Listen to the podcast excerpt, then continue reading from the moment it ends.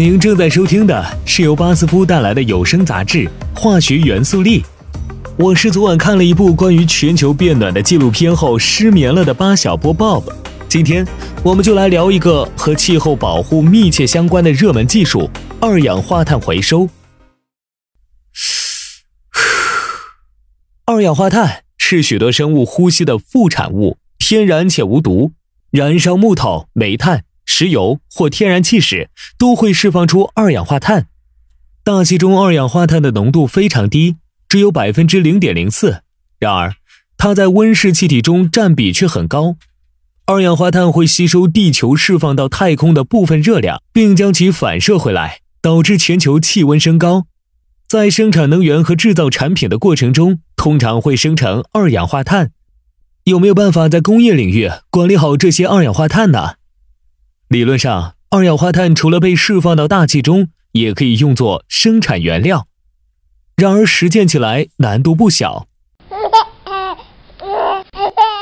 用二氧化碳来生产尿不湿，听起来不可思议吧？但是在研究人员看来，它有望成为现实。巴斯夫就在致力于用二氧化碳和乙烯合成丙烯酸钠的研究。丙烯酸钠是高吸水性树脂的重要原料。广泛用于尿不湿等卫生用品中，类似这样的研究案例还有很多。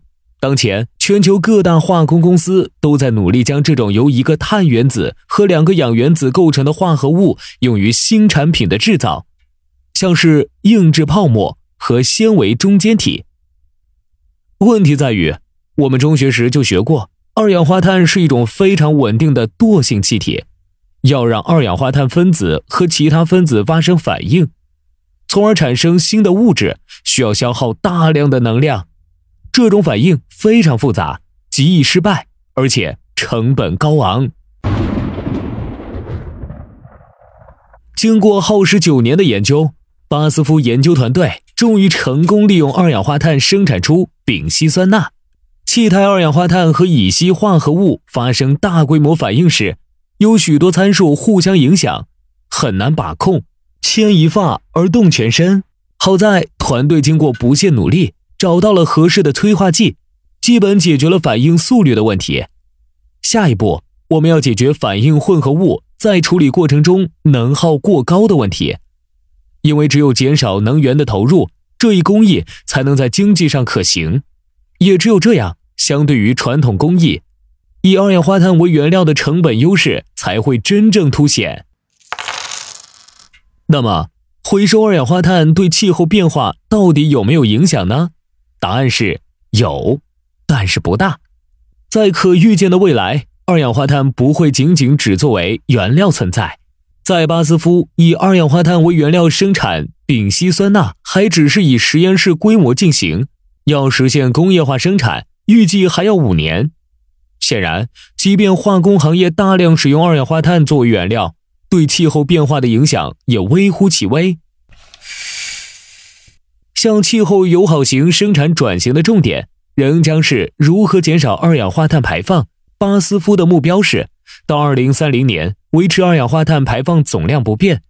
巴斯夫正在研究全新的生产技术，以进一步减少或完全避免二氧化碳排放。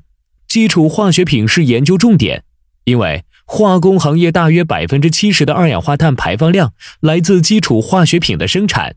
除了开发新工艺，对于未来如何更多的利用可再生资源的研究也在进行之中。例如，巴斯夫正在开发电加热蒸汽裂解工艺，利用可再生电能替代目前的天然气加热，在八百五十摄氏度裂解原油。一旦投入应用，将一举减少最高百分之九十的碳排放量。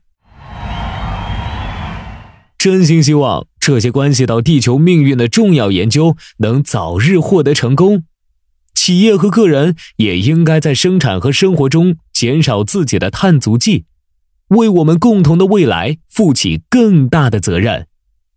今天的化学元素力就播到这里，我是八小波 Bob，我们下期再见。